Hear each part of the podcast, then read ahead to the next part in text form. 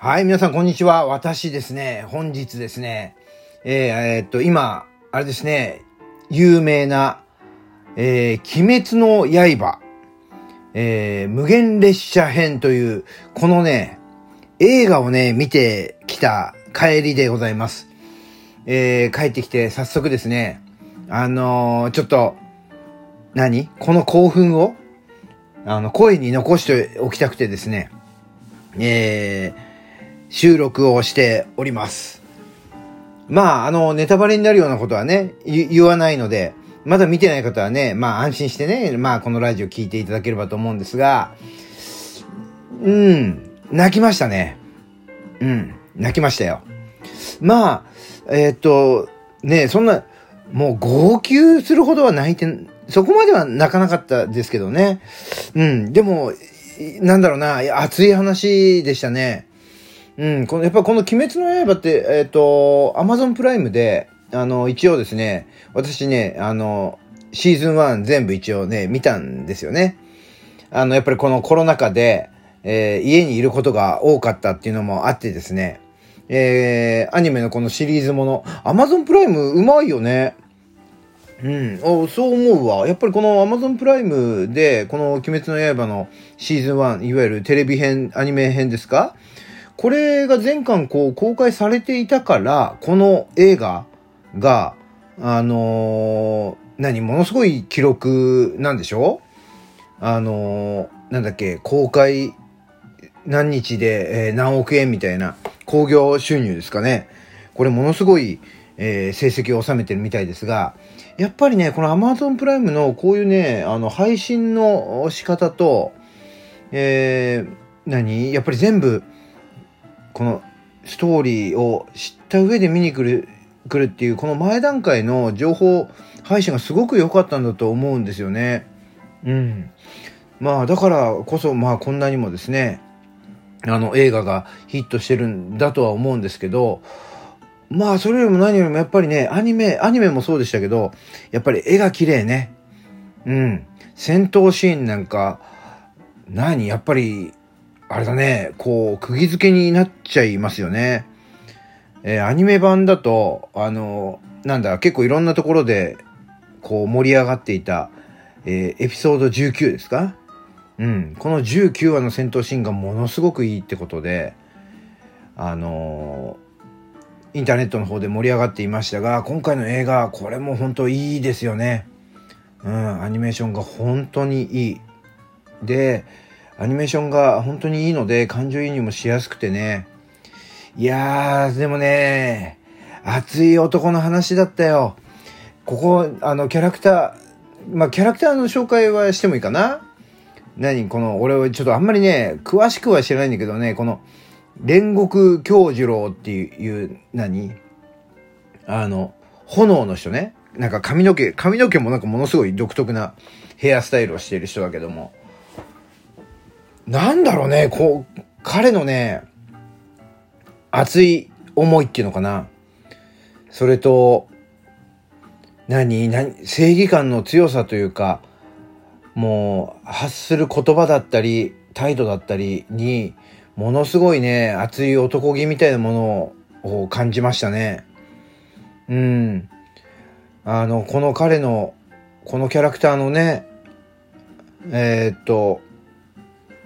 行動とかね、熱い思いで、やっぱりね、涙がこぼれてしまいました。うん。映画館はね、あのー、まあそんなにね、やっぱりこのコロナの時期なのでいっぱいいっぱいになってるみたいな、そんな感じの映画館ではなかったんですけどもね、あの席はね、もう十分すぎる以上に、えー、空きはありましたが、えー、お子さんとかもね、えー、結構来ていてですね、これでも映画でね、90分とか120分ぐらいあるわけでしょう。お子さんはね、ちゃんと、あの、椅子に座ってね、しっかり見てましたよ。うん。それぐらいやっぱりのめり込む作品なんでしょうね。うん、や、やっぱりね、僕はね、こう、熱い男の、えー、ストーリーっていうのが好きですね。うん。あのー、漫画もね、えー、私はよく読むというか、好きな漫画はね、必ず、えー、本棚にこう、ちゃんと置いておくタイプなんですが、やっぱりね、熱い、こう、ハートがね、ぐっと震えるようなね、熱い漫画やアニメっていうのは、やっぱり僕の中で本当に宝物になっているよね。で、僕なんかの世代だとね、やっぱりそこの代表的なものはね、スラムダンクというものが出てくるわけですよ。うん。スラムダンク、まあ誰に聞いてもね、スラムダンクは、ああ、なるほどね、みたいな、定番ね、みたいな感じで言われちゃうんだけれども、まあ、なかなかその定番をさ、こう、何？何がお気に入りって聞かれて言うのは、やっぱりちょっとね、定番言うのはどうなのかなとか思うんだけど、でもスラムダンクはどうしても外せないね。うん、とてもね、熱いストーリーだった。うん。あとはね、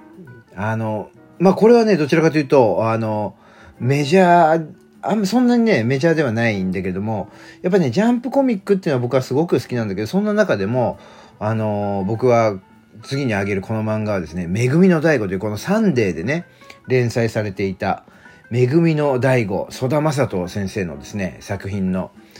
えー、消防士のあの、話なんだけれども、これも熱かったな。うん。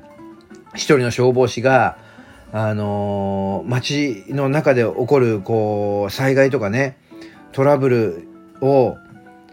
それこそ、何一生懸命に、えー、救助するっていうね、そんなストーリーだったんだけども、もうこれもね、熱くてね、震えたね。うん。まあこの2つはね、漫画を読みながら涙しちゃったよね。うん。まあそれ以外にもね、涙をしちゃうようなね、コミックさんいっぱいあったけれども、